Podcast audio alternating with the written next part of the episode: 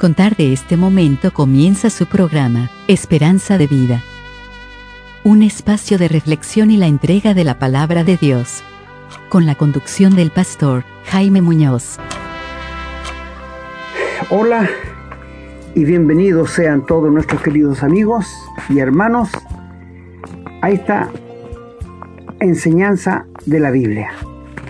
Estamos contentos una vez más de encontrarnos con todos ustedes y deseamos que el Señor les bendiga, les guarde, les cuide y que estén pasándolo bien.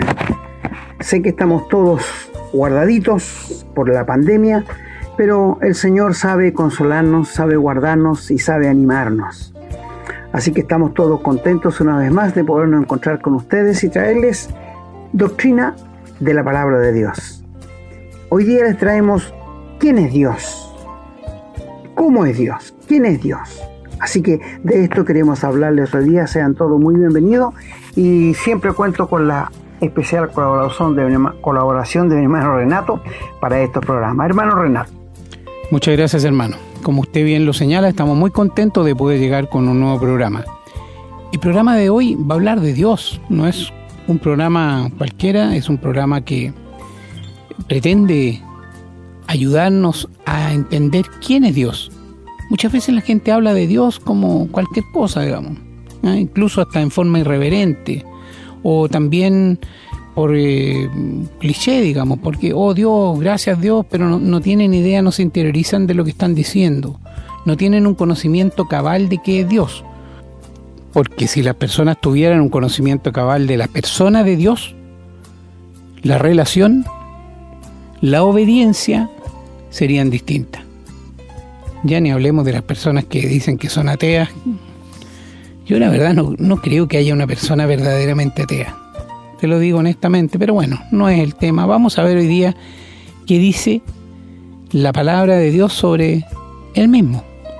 Así que quédense, acompáñennos y como ya saben, en un momento más también vamos a leer los textos bíblicos relacionados con el programa de hoy, así que los invitamos que busquen sus Biblias, que tengan lápiz y papel a mano, quienes puedan hacerlo, para que nos acompañen en la lectura y tomen nota también. Como siempre, están abiertas las puertas para que nos escriban a la casilla de correo contacto arroba esperanzadevida.cl para que nos hagan llegar cualquier cosa que quieran decirnos. Si les gusta el programa, si no les gusta o qué tema les gustaría que desarrolláramos en el futuro. Esperamos en los próximos días estar desarrollando programas relacionados con Dios, con su persona, con sus cualidades. Va a haber varios programas seguidos en que vamos a estar tratando este tema tan importante.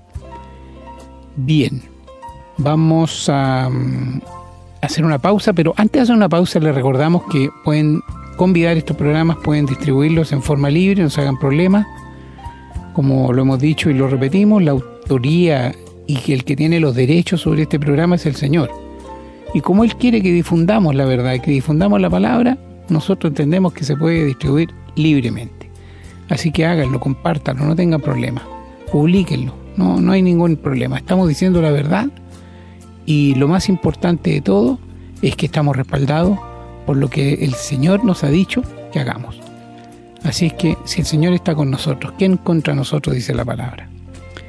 Bien amigos y hermanos, vamos a hacer una pausa, vamos a escuchar una canción y a la vuelta estamos entonces con la lectura de los textos bíblicos relacionados con el tema de hoy que ya dijimos, se va a tratar de ¿quién es Dios?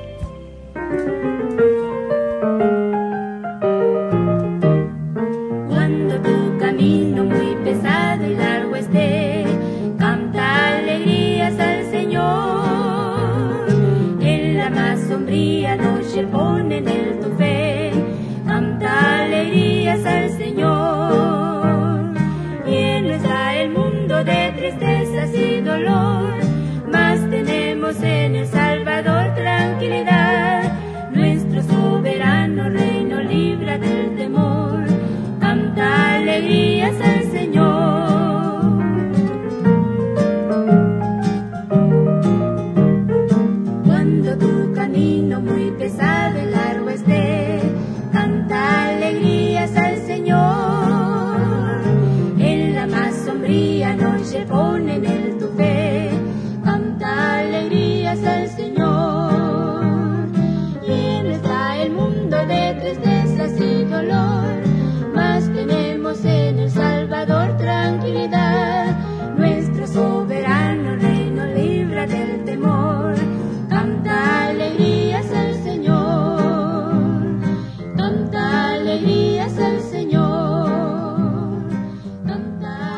Bien, ya estamos listos entonces para comenzar con la lectura de los textos bíblicos. Tenemos hartos textos, porque el tema de hoy eh, lo amerita y además eh, la importancia que tiene obviamente Dios en la Biblia es muy grande.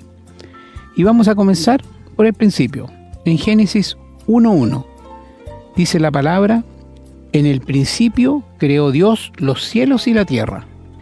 Vamos a saltarnos ahora al capítulo 11 de Génesis, los versículos 6 y 7 que dicen, y dijo Jehová, He aquí el pueblo es uno, y todos estos tienen un solo lenguaje y han comenzado la obra, y nada les hará desistir ahora de lo que han pensado hacer.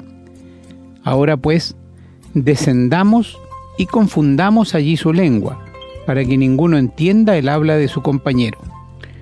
Vamos ahora al capítulo 17, los versículos del 1 al 4 nos dice, era Abraham de edad de 99 años cuando le apareció Jehová y le dijo, Yo soy el Dios Todopoderoso, anda delante de mí y sé perfecto, y pondré mi pacto entre mí y ti y te multiplicaré en gran manera. Entonces Abraham se postró sobre su rostro y Dios habló con él diciendo, He aquí mi pacto es contigo, y serás padre de muchedumbre de gentes. Vamos a volver ahora al capítulo 1 de Génesis, en los versículos 26 y 27 dice la palabra, Entonces dijo Dios, hagamos al hombre a nuestra imagen, conforme a nuestra semejanza, y señoré en los peces del mar, en las aves de los cielos, en las bestias, en toda la tierra, y en todo animal que se arrastra sobre la tierra. Y creó Dios al hombre a su imagen, a imagen de Dios lo creó, varón y hembra los creó. Continuamos en el capítulo 28 del libro de Génesis, los versículos del 10 al 15 dicen, Salió pues Jacob de Beerseba y fue a Harán, y llegó a un cierto lugar y durmió allí, porque ya el sol se había puesto, y tomó de las piedras de aquel paraje y puso a su cabecera y se acostó en aquel lugar. Y soñó, y aquí una escalera que estaba apoyada en la tierra, y su extremo tocaba en el cielo y aquí ángeles de Dios que subían y descendían por ella. Y aquí Jehová estaba en lo alto de ella, el cual dijo, Yo soy Jehová, el Dios de Abraham tu padre, y el Dios de Isaac. La tierra en que estás acostado te la daré a ti y a tu descendencia. Será tu descendencia como el polvo de la tierra y te extenderás al occidente, al oriente, al norte y al sur. Y todas las familias de la tierra serán benditas en ti y en tu simiente He aquí, yo estoy contigo y te guardaré por donde quiera que fueres, y volveré a traerte a esta tierra, porque no te dejaré hasta que haya hecho lo que te he dicho. Vamos a continuar leyendo ahora en el libro de Éxodo. En el capítulo 1, los versículos del 15 al 22. Dice la palabra. Y habló el rey de Egipto a las parteras de las hebreas, una de las cuales se llamaba Cifra y otra Fua, y les dijo, Cuando asistáis a las hebreas en sus partos y veáis el sexo, si es hijo, matadlo, y si es hija, entonces viva. Pero las parteras temieron a Dios, y no hicieron como les mandó el rey de Egipto, sino que preservaron la vida a los niños. Y el rey de Egipto hizo llamar a las parteras y les dijo, ¿Por qué habéis hecho esto que habéis preservado la vida a los niños? Y las parteras respondieron a Faraón, porque las mujeres hebreas no son como las egipcias, pues son robustas y dan a luz antes que la partera venga a ellas. Y Dios hizo bien a las parteras y el pueblo se multiplicó y se fortaleció en gran manera. Y por haber las parteras temido a Dios, Él prosperó sus familias. Entonces Faraón mandó a todo su pueblo diciendo, Echad al río a todo hijo que nazca y a toda hija preservar la vida. Y continuamos la lectura inmediatamente en el capítulo 2, los versículos del 1 al 10 que dicen, Un varón de la familia de Leví fue y tomó por mujer a una hija de Leví, la que concibió y dio a luz un hijo, y viéndole que era hermoso le tuvo escondido tres meses. Pero no pudiendo ocultarle más tiempo, tomó una arquilla de juntos y la calafateó con asfalto y brea, y colocó en ella al niño y lo puso en un carrizal a la orilla del río y una hermana suya se puso a lo lejos para ver lo que le acontecería. Y la hija de Faraón descendió a lavarse al río, y paseándose sus doncellas por la ribera del río, vio ella la arquilla en el carrizal y envió a una criada suya a que la tomase. Y cuando la abrió, vio al niño, y aquí que el niño lloraba. Y teniendo compasión de él, dijo, de los niños de los hebreos es este. Entonces su hermana dijo a la hija de Faraón, ¿iré a llamarte una nodriza de las hebreas para que te críe este niño? Y la hija de Faraón respondió, Ve. Entonces fue la doncella y llamó a la madre del niño, a la cual dijo a la hija de Faraón, Lleva este niño y críamelo, y yo te lo pagaré. Y la mujer tomó al niño y lo crió. Y cuando el niño creció, ella lo trajo a la hija de Faraón, la cual lo prohijó y le puso por nombre Moisés, diciendo, porque de las aguas lo saqué. Vamos a continuar perdón, leyendo siempre dentro del libro de Éxodo, ahora en el capítulo 3, los versículos del 1 al 6. Dice la palabra. Apacentando Moisés las ovejas de Jetro su suegro, sacerdote de Madián, llevó las ovejas a través del desierto y llegó hasta Oreb, monte de Dios y se le apareció el ángel de Jehová en una llama de fuego en medio de una zarza. Y él miró y vio que la zarza ardía en fuego y la zarza no se consumía.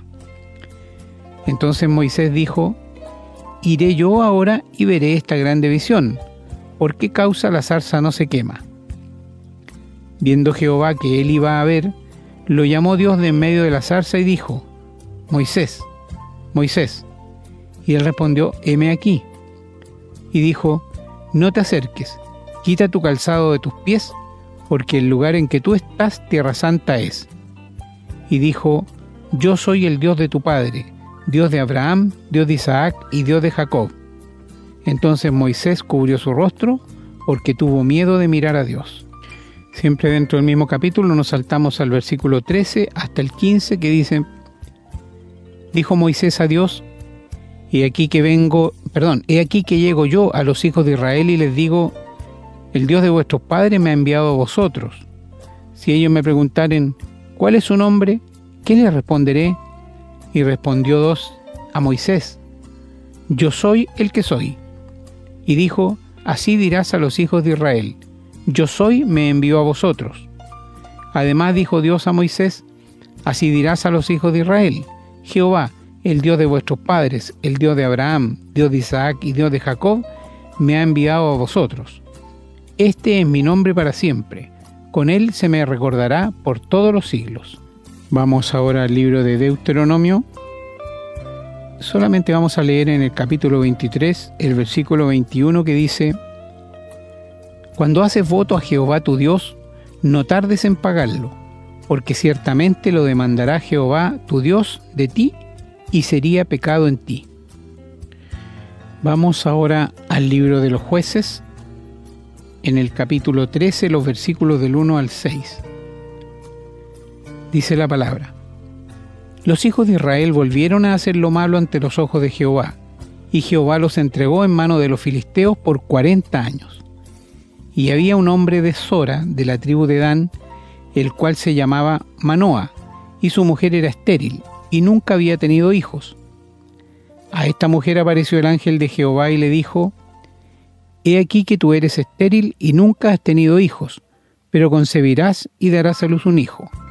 Ahora pues, no bebas vino ni sidra ni comas cosa inmunda, pues he aquí que concebirás y darás a luz un hijo, y navaja no pasará sobre su cabeza, porque el niño será Nazareo.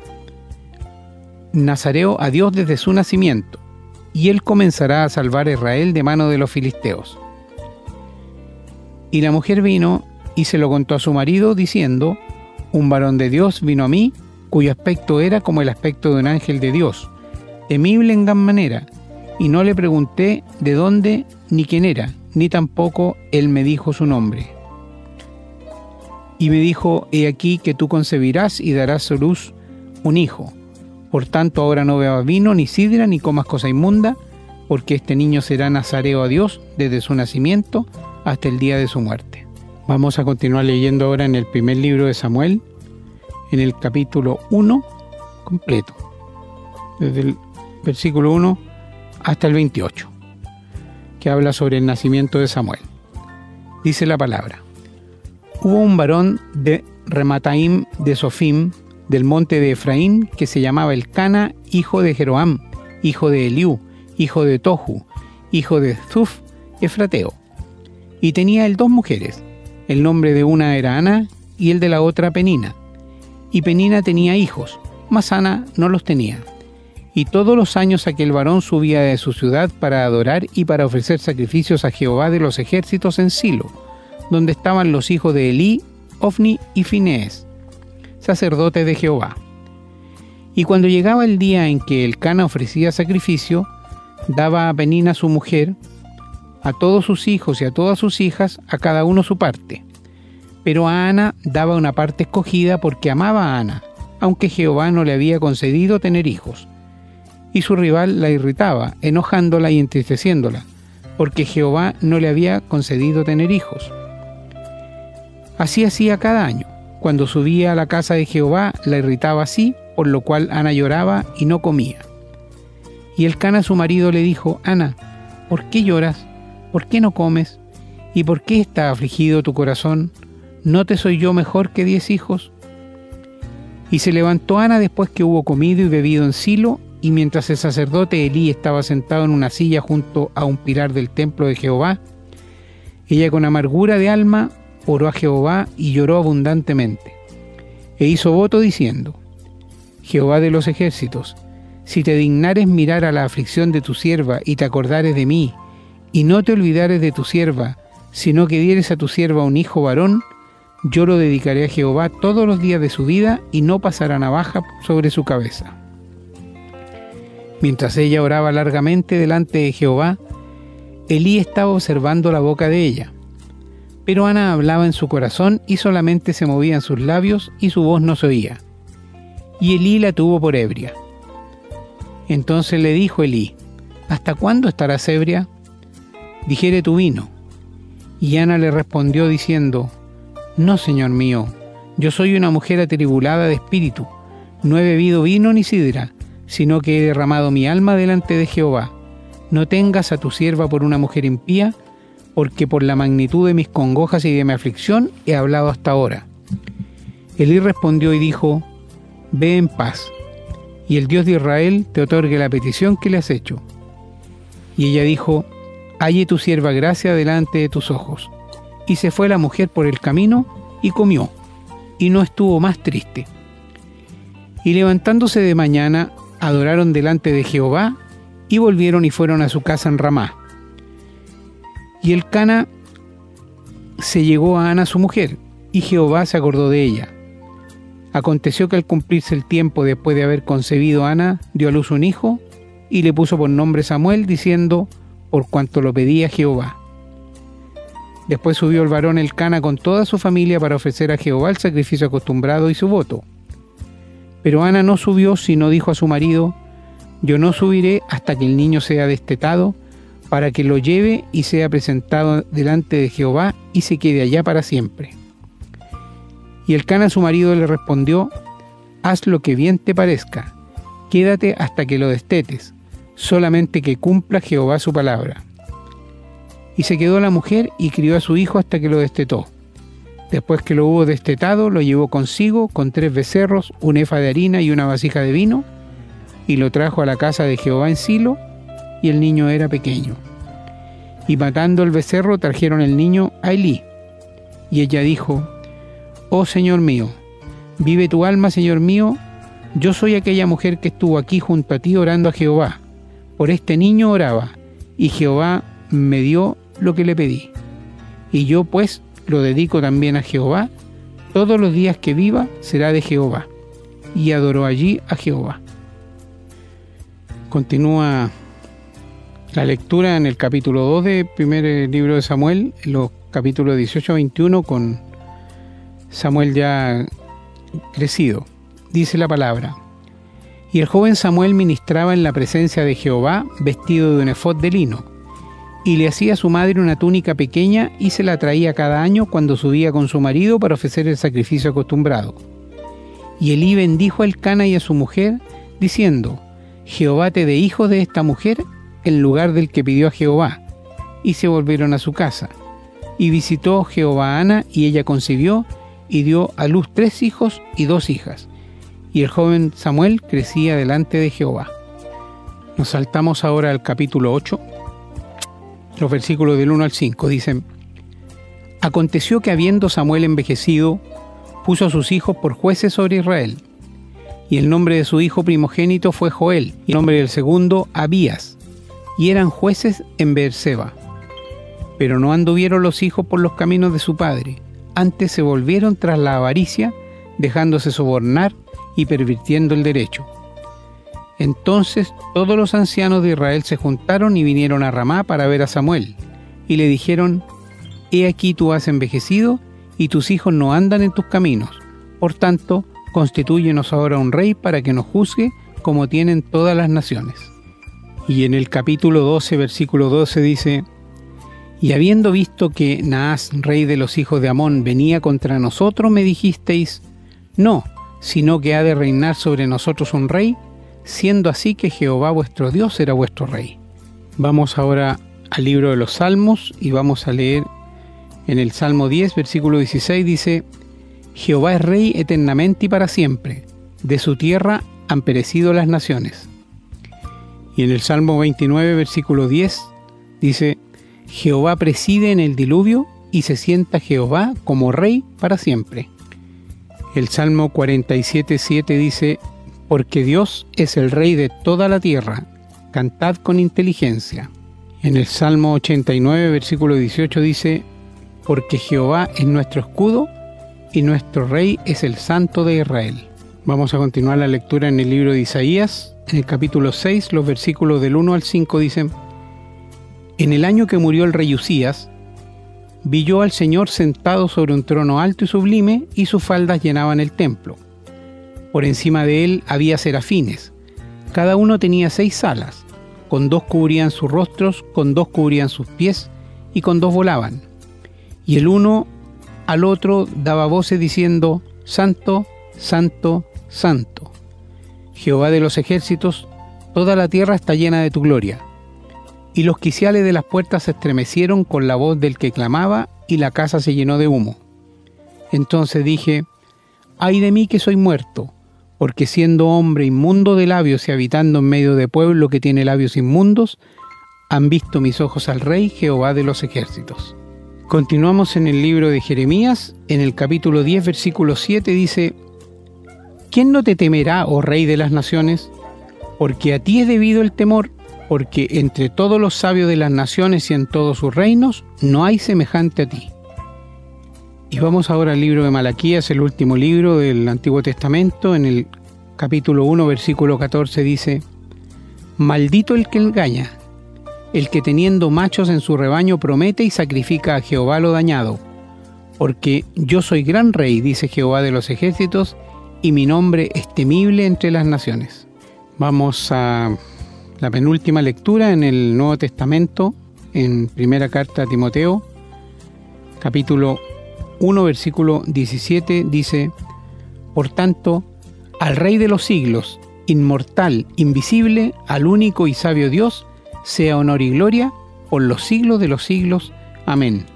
Y vamos a finalizar la lectura de hoy en la primera carta a Timoteo también, en el capítulo 6, los versículos del 13 al 16 que dicen, Te mando delante de Dios, que da vida a todas las cosas, y de Jesucristo, que dio testimonio de la buena profesión delante de Poncio Pilato, que guardes el mandamiento sin mácula ni reprensión, hasta la aparición de nuestro Señor Jesucristo, la cual a su tiempo mostrará el bienaventurado y solo soberano, Rey de reyes y Señor de señores, el único que tiene inmortalidad, que habita en luz inaccesible, a quien ninguno de los hombres ha visto ni puede ver, al cual sea la honra y el imperio sempiterno.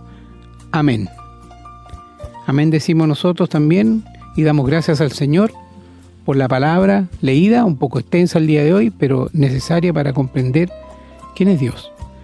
Pedimos que la bendiga, que la ponga en nuestros corazones, en nuestra mente, para que podamos vivirla, hacerla parte nuestra y también compartirla. Bien, queridos hermanos, vamos a hacer una pausa y a la vuelta estamos con el desarrollo de este tema. Ay, qué tiempo vergonzoso cuando altivo resistí. A Jesús tan bondadoso, respondí muy desdeñoso, solo yo, nada de ti. Mas su grande amor vencía cuando sobre amarga cruz por mis faltas Ya mi corazón decía, yo te acepto mi Jesús. Por tan grande amor vencido, todo a mi Señor cedí, y a mi Salvador unido. Este ahora es mi pedido, nada yo, tú solo en mí. Estamos presentando su programa, Esperanza de Vida. Bueno, queridos amigos y hermanos, tenemos frente a nosotros una vez más la eterna palabra de Dios y es ella la que nos guía, la que nos guarda y la que nos ilumina el camino. Hoy día traemos, creo yo, uno de los programas más importantes y sobresalientes de lo que lo hemos hablado. Y hoy día traemos, ¿quién es Dios? Porque la gente se fabrica dioses como ellos quieren, al gusto del cliente. Se fabrican dioses, que Dios es así, que es asá. Algunos se lo imaginan un ancianito de larga cabellera blanca, muy bonachón, muy bondadoso. Pero ¿quién es Dios? En un siguiente programa vamos a hablar cómo es Dios. Ahora, ¿quién es Dios? Bueno, para comenzar, voy a decirles una palabra que quizás ustedes no conocen y se llama asaidad. Asaidad. Si ustedes lo buscan en el diccionario, en el castellano, en cualquier diccionario, les va a salir que es una algo propio de Dios. Algo propio de Dios, que no tiene principio ni fin. Es decir, el Dios de la Biblia no tiene principio ni fin. Él siempre ha sido. Él siempre es. No tiene un principio en el tiempo que nosotros podamos decir como tenemos nosotros. Cuando nuestro padre, nuestra madre nos dio a luz y nacimos en un día X, tenemos un principio, ¿verdad? Y todas las cosas aquí en la tierra tienen un comienzo, un principio. Pero el Dios de la Biblia no tiene principio ni fin. Él siempre ha sido, siempre ha existido. El Dios de la Biblia no podemos decir en tal tiempo nació Dios. No, no, no, esto es imposible. Así que la aceidad de Dios es un atributo único de Dios. Los dioses que tienen aquí en la tierra los hombres tienen un comienzo. Alguien los hizo. O sea, dependieron de, una persona que los hizo, que, que los amoldó y los hizo. Ellos no tienen asaidad. Y asaidad significa que Él no necesita de nada ni de nadie. Él es más que suficiente. Él no tiene mudanza ni sombra de variación. Él no tiene cambios. Él no se envejece. Él es un eterno presente. Es un Dios todopoderoso, un Dios altísimo, un Dios eterno, un Dios omnisciente, un Dios omnipotente, Dios omnipresente. Dios es espíritu. Dios es misericordioso, justo. Dios es santo. Dios es amor. Y podíamos seguir hablando de las cualidades que Dios tiene. Pero Te pregunto una cosa a ti, ¿conoces tú a este Dios? ¿O el Dios que tú te has hecho en tu mente, el Dios que te ha fabricado, es un Dios que tiene un principio, como tú y yo? Entonces no es Dios. Todo lo que no tiene aceidad no es Dios. Y aceidad es el atributo único que lo tiene Dios, no lo tiene nadie más, solamente Dios. Él es el gran yo soy. Cuando abrimos la palabra de Dios, allí en Génesis 1.1, donde leyó nuestro hermano, encontramos que dice Dios al principio, al principio Dios. Allí la palabra Dios, quiero decirles que es Elohim, Elohim, Elohim. Y quiere decir, es una palabra en plural, más de uno, más de uno. Cuando llegamos al capítulo 2 y el versículo 26 encontramos que Dios dijo, hagamos al hombre a nuestra imagen conforme a nuestra semejanza. Es decir, Dios no depende de nadie. Dios es el gran yo soy. Y esto está en la palabra de Dios. Esto no es cosa que lo hayamos dicho nosotros. No, esto está en la palabra de Dios. Cuando llegamos al, al Génesis, el capítulo 17, y encontramos que Dios le dice a Abraham, yo soy el Dios Todopoderoso, anda delante de mí y sé perfecto. Esto se lo dijo Dios a quién? Abraham. Cuando llegamos al Éxodo 3 y el capítulo 1, encontramos que allí Dios está hablando como Él es, un Dios que nunca ha olvidado a su pueblo, un Dios que nunca ha dejado a su pueblo atrás. Y llamó a Moisés. Es muy interesante la vida de Moisés porque tiene tres etapas de 40 años. 40 años estuvo en Egipto como príncipe, 40 años pasó cuidando las ovejas de Jetro su cegro y 40 años anduvo con Israel en el desierto. Muy interesante la vida de él. Y se le aparece Dios cuando está cuidando las ovejas de Jetro su suegro en el monte Sinaí en una llama que ardía pero no se consumía. Y él se acercó para ver qué era aquello, por qué la zarza no se consumía. Y cuando se va acercando, Dios le dice, Moisés, Moisés, quita el calzado de tus pies, porque la tierra que estás pisando es tierra santa. Bueno, tuvieron una conversación con Moisés y le dice que él lo designó a Moisés para que fuera a Egipto y liberara a su pueblo de la servidumbre de los egipcios. Ahora, es, es lógico que él le preguntara, eh, bueno, yo voy y ¿qué les voy a decir? ¿Quién me mandó? Porque ellos no le conocían por Jehová. no, porque Dios se da a conocer allí como Jehová. Ahora, ¿qué les voy a decir? ¿Viste lo que le dice Dios? Allí en el capítulo 3, en el versículo 6 dice, yo soy el Dios de tu padre, Dios de Abraham, de Isaac y Dios de Jacob. Ahora Moisés tuvo respeto y cubrió su rostro, porque tuvo miedo.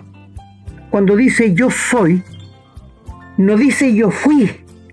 Abraham, Isaac, Jacob están muertos. Pero Dios, para Dios están vivos, porque están vivos, no están muertos. Para nosotros están muertos. Yo fui, yo fui, dijo, no. Yo seré, no, yo soy, porque Dios es un eterno presente.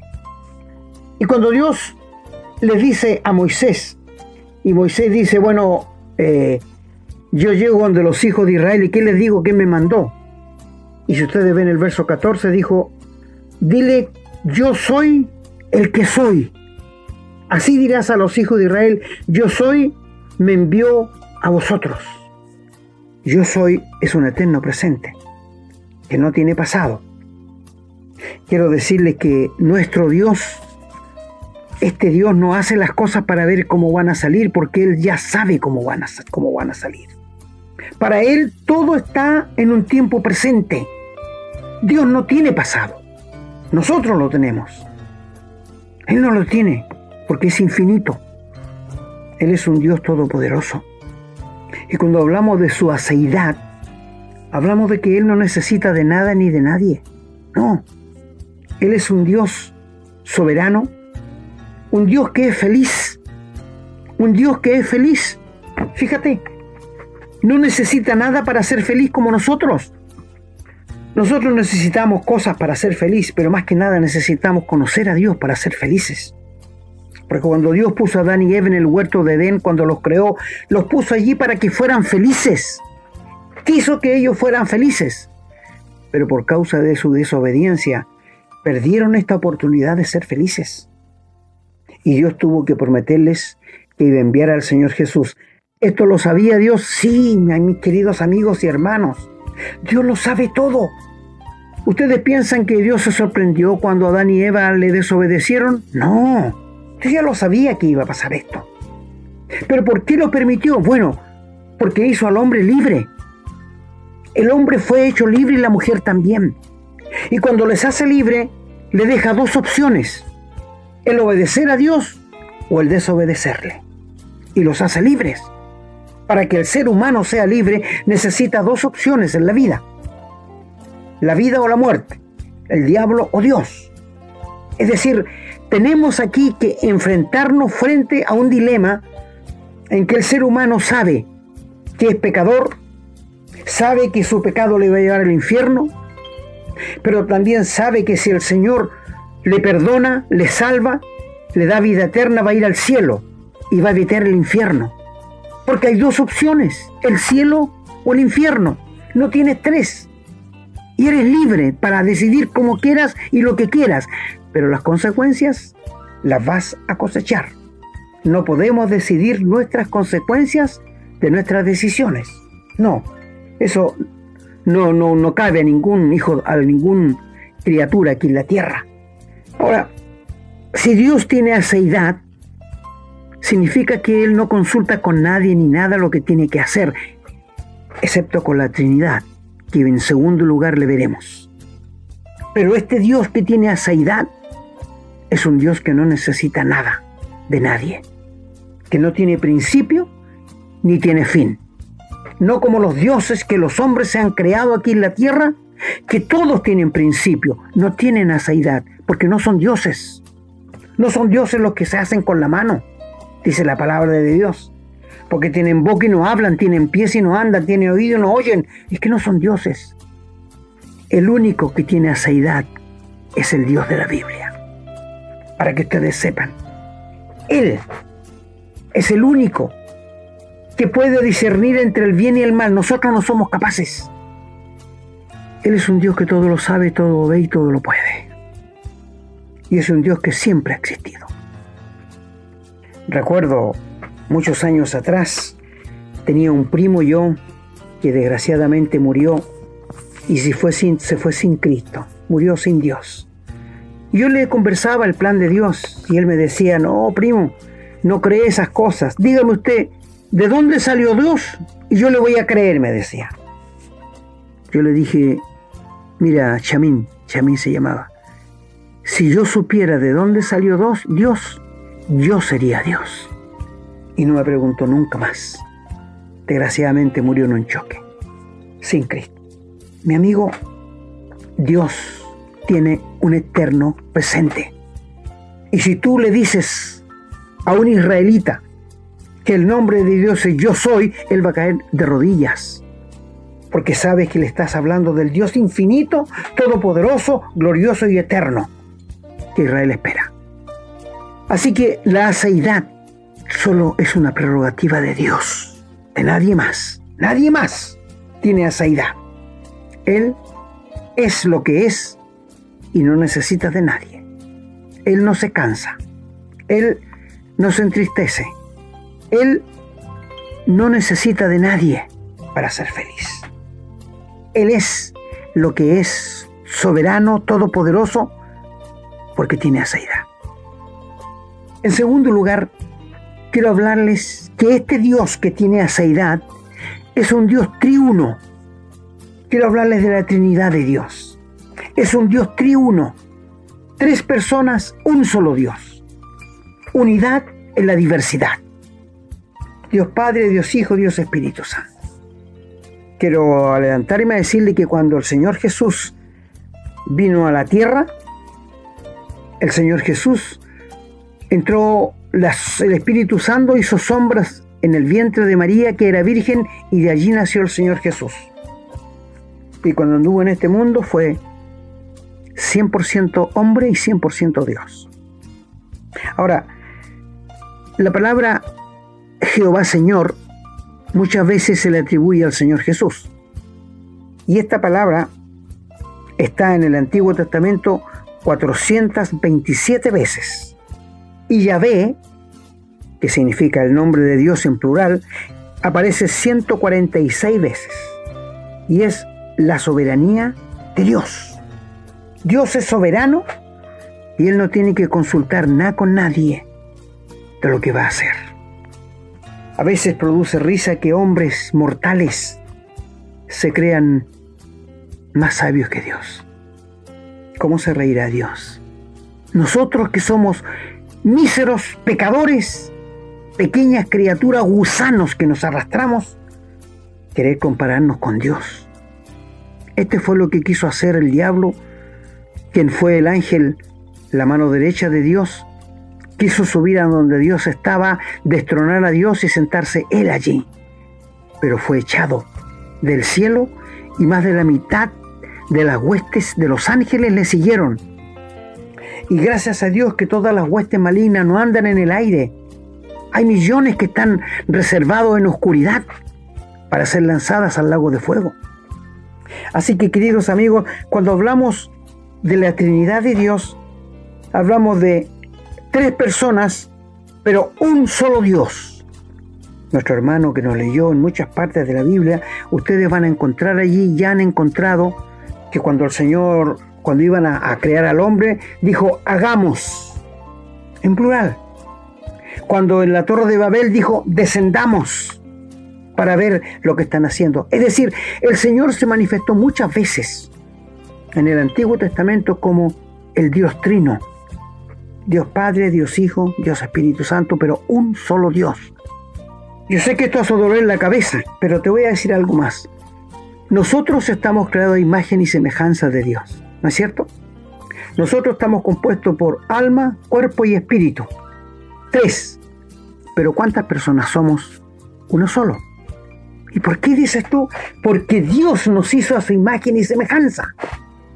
Ahora, yo quiero decirte que hablando de la persona de Dios, encontramos que Dios es mono en mono, es monoteísmo, monoteísta, un solo Dios.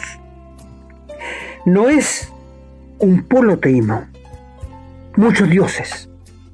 Si Dios fueran tres dioses, no sería monoteísmo, sería politeísmo, porque más de uno.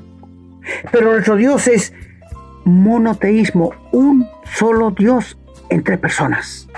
Dios Padre, Dios Hijo, Dios Espíritu Santo. Y lo maravilloso de la unidad perfecta que Dios tiene en la Trinidad es que hay una perfecta armonía entre los tres. El Espíritu sabe lo que le toca hacer, el Hijo también y el Padre también. Y nunca, nunca, escucha muy bien, nunca alguno de ellos se va a disgustar por algo que hizo el otro. No, por favor, la unidad que tiene la Trinidad de Dios es lo que quiere que nosotros tengamos, porque en la oración el Señor dijo, quiero Padre que así como nosotros somos uno, los cristianos también sean uno, perfectos en unidad. Diversidad en la unidad. Maravilloso, maravilloso amigos. ¿Lo puedes entender? Es la Trinidad de Dios. Un Dios en tres personas. Te quiero decir que Dios creó la familia, la diversidad, porque Él es así. Padre, madre, hermanos, tíos, diversidad, pero unidad. Dios es trino, pero Él tiene una perfecta unidad y es un solo Dios. Cuando el Señor Jesús anduvo en el mundo aquí, que Él dejó su gloria, escúchame, para venir a este mundo, con la comunión de años y años que había tenido con el Padre, Y lo lindo de todo esto es que el Señor cuando nació, como una guaguita, los ángeles cantaban, muy contentos porque nunca habían visto al Señor Jesús como una guagua. Nunca. Para ellos fue la primera vez que lo vieron. Y había muchos cánticos en el cielo. El mundo pasó desapercibido. No como cuando nace una princesa, el hijo de un rey aquí en la tierra, que todas las cámaras, toda televisión está allá. No, el Señor vino humildemente, con decirte que nunca tuvo una casa en la tierra el Señor ni una cama para dormir. No, a tal punto que algún día un, alguien le dijo, Señor, te voy a seguir donde quiera que vayas. Y el Señor le dijo, espérate un poco. Las aves tienen nidos, los animales en el campo tienen guarida, pero el Hijo del Hombre no tiene dónde recostar la cabeza. Y hasta ahí llegó aquel que quería seguir al Señor por todas partes. El ser humano es muy interesado en cosas. Anda viendo dónde poder sacar provecho, ¿no es cierto? como pasa en el día de hoy con muchos pastores, con muchos falsos profetas. Están allí porque están sacando provecho, están viviendo de la pobre gente humilde, que le obligan a pagar el diezmo, que es ilegal, porque es de la ley, no es de la gracia. No quiero desviarme, queridos amigos. Bueno, el Señor Jesús cuando vino aquí a la tierra siempre decía mi Padre, mi Padre. ¿Por qué? Porque Él había, se había descendido a tomar una forma humana se había rebajado. Lee por favor Filipenses capítulo 2. Él no tomó nada que aferrarse como Dios, aunque Él fue 100% Dios y 100% hombre. Pudo resucitar muertos, pudo perdonar pecados, pudo levantar paralíticos, pudo dar la vista a los ciegos, porque era Dios. Y la gente decía que hablaba como quien tiene autoridad y no como los religiosos. Sí, porque era Dios. Nunca dejó de ser Dios el Señor. Hasta el punto que antes de ir a la cruz dijo, yo pongo mi vida, nadie me la quita. Tengo poder para ponerla y tengo poder para volverla a tomar. Solo Dios puede hacer eso, nadie más. Así que cuando estamos hablando de teología de Dios, encontramos la Trinidad de Dios como algo muy grande. Allí en número 23, 21, donde nos dice, allí está la perfecta unidad, la deidad de Dios. Cuando lo leyó tantos pasajes nuestro hermano que tenían que ver con la Trinidad de Dios. Dios Padre, Dios Hijo, Dios Espíritu Santo. Aparte de esto, cuando el Señor antes de ir a la cruz le dijo a los discípulos que convendría que Él se fuera porque le iba a enviar el Espíritu Santo. Y Él iba a estar con ellos hasta el fin del mundo y llegas al capítulo 17 y dices que el Padre con el Hijo van a enviar el Espíritu Santo, porque es la perfecta unidad del Padre, el Hijo, el Espíritu Santo. Y quiero decirte más, querido hermano, la Trinidad de Dios está en el capítulo 15 de Lucas, si tú quieres verle. Rescatando al pecador, como el buen pastor está el Señor Jesús que busca la oveja perdida como el Espíritu Santo está aquella mujer que pierde su, su dracma y presiente una luz para buscarla, que es la luz del Espíritu Santo que nos alumbra para encontrar a Dios. Y después está el Padre que esperaba la bienvenida del Hijo. Ahí está la Trinidad de Dios trabajando. Maravillosa la palabra de Dios. Eh, eh, es algo grandioso entenderla por el Espíritu Santo. Revelaciones de Dios. No es que unos sean más inteligentes que otro, no, mi amigo es el Espíritu que nos revela estas cosas. Así que este Dios que habita en la luz inaccesible, este trino Dios, es el que está interesado en salvarte, mi amigo, en perdonarte y en darte la vida eterna. ¡Qué maravilla! Un Dios que no necesita nada de nadie, que se interese por ti y por mí, esto es maravilloso. Que Él quiera entrar en tu vida para transformarte y hacerte una nueva criatura, esto es maravilloso que Él quiere impartir con nosotros su naturaleza divina cuando nos salva y nos perdona, esto es más maravilloso. Dan ganas de gritar, Dios, bendito eres, glorioso, porque todo lo has hecho bien. La Trinidad de Dios. Pero ya que el tiempo se nos va, quiero hablarte de la monarquía de Dios. Cuando hablamos de monarquía, al tiro pensamos en un rey, ¿no es cierto? Aquí en la tierra hay en ciertas partes, en Europa, algunos reyes y la monarquía está ahí. Pero sabes, Dios es Rey soberano sobre todas las cosas, es Rey de reyes y Señor de señores. Y nuestro hermano nos leyó en muchas partes que Dios es Rey soberano, que el Señor Jesús es Rey de reyes y Señor de señores, que Él es digno de tomar la honra, el poder, la gloria, porque murió en la cruz por nuestros pecados.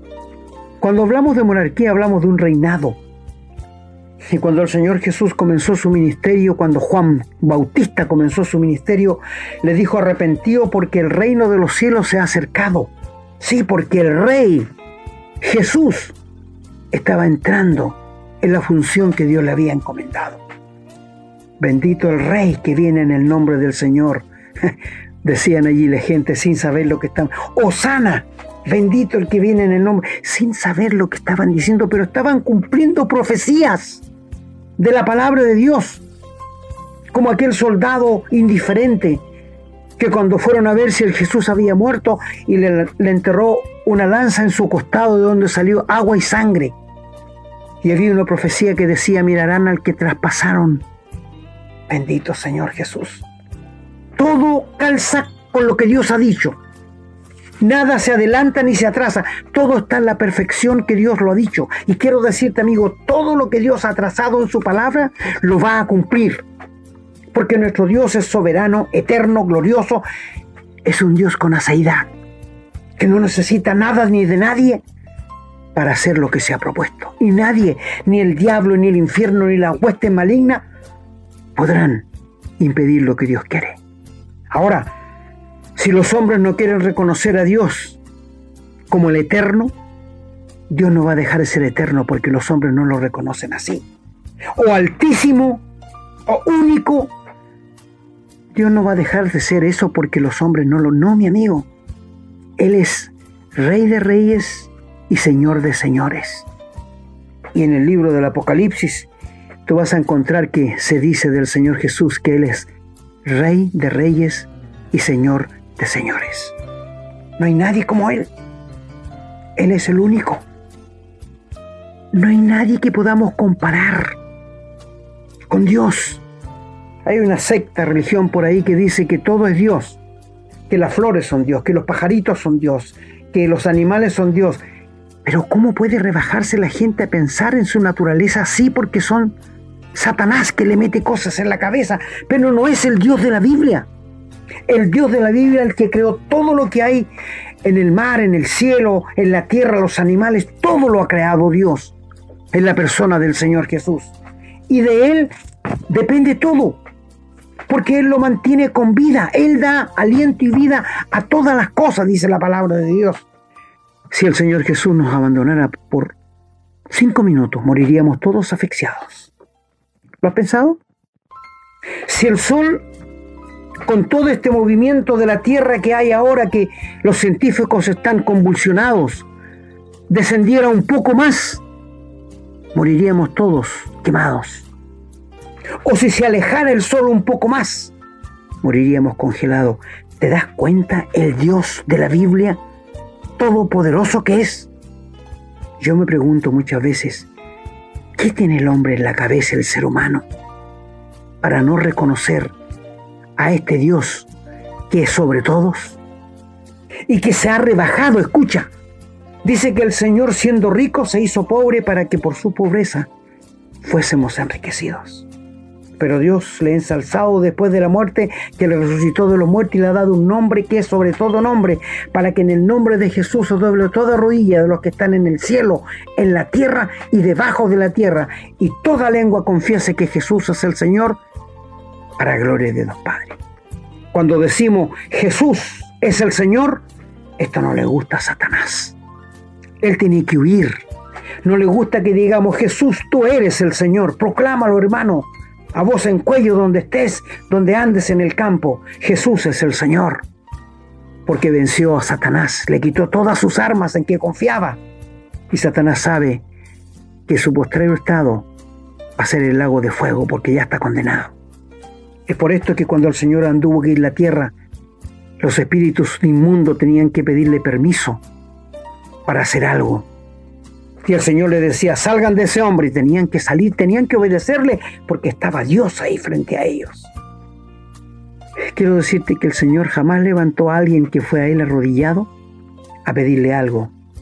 Cuando tú te arrodillas frente a alguien es porque estás rindiendo la adoración, culto y pleitesía, ¿verdad? Él nunca lo hizo. Y a mí me extraña que el Papa se deje recibir pleitesía y robarle la gloria al único y soberano Señor que permita que le besen las manos y los pies. ¡Qué robo más grande! Satanás está haciendo de la gloria del Señor. Pero mis amigos, esto no será para siempre. No, no. Esperamos que el Señor venga a buscarnos. Venga a buscar a su iglesia, a la que Él redimió con su propia sangre, y que nos lleve al cielo. ¿Quién es Dios? Un Dios que tiene asaidad, que no tiene principio ni fin, que no depende de nadie, que no necesita nada. ¿Quién es Dios? Un Dios único pero en tres personas, Padre, Hijo, Espíritu Santo, pero un solo Dios. Diversidad en la unidad, perfecta unidad. Y cuando hablamos de monarquía hablamos de un rey soberano, rey de reyes, señor de señores, proclamado por las huestes angelicales en el cielo, a nuestro Señor Jesús. Mi amigo, este es nuestro Dios. Este es el Dios de la Biblia. ¿Quién es Dios? Ya te lo hemos dicho. Haremos un segundo programa, ¿Cómo es Dios? Y esto va a ser muy interesante para todos nuestros queridos hermanos. Y mi amigo, tú que no eres cristiano, tú que no tienes a Cristo en el corazón, ¿no te gustaría conocer a este Dios soberano, eterno? A este Dios que controla todas las cosas y que Él se humilla, por así decirlo, diciéndote, ábreme el corazón, yo quiero entrar a ti, yo quiero salvarte, yo quiero perdonarte, mi hijo murió por tus pecados, déjame entrar.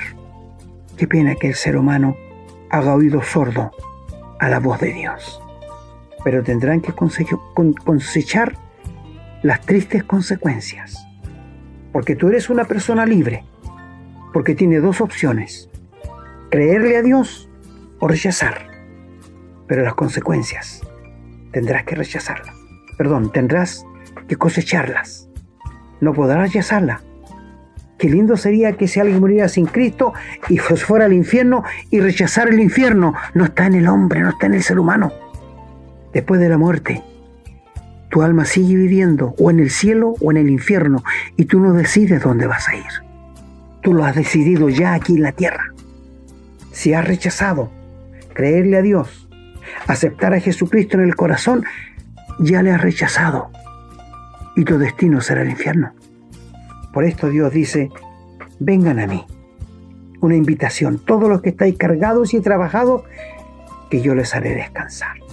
¿Con cuánto amor? Él dice, extiendo mis manos todo el día a un pueblo rebelde y contradictor que no me quiere escuchar.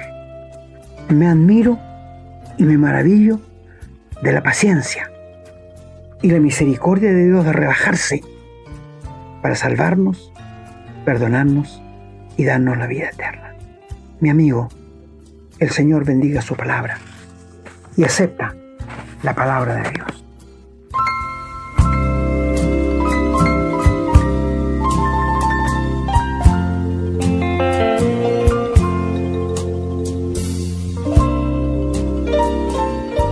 Bueno, queridos amigos y hermanos, estamos llegando al final del programa.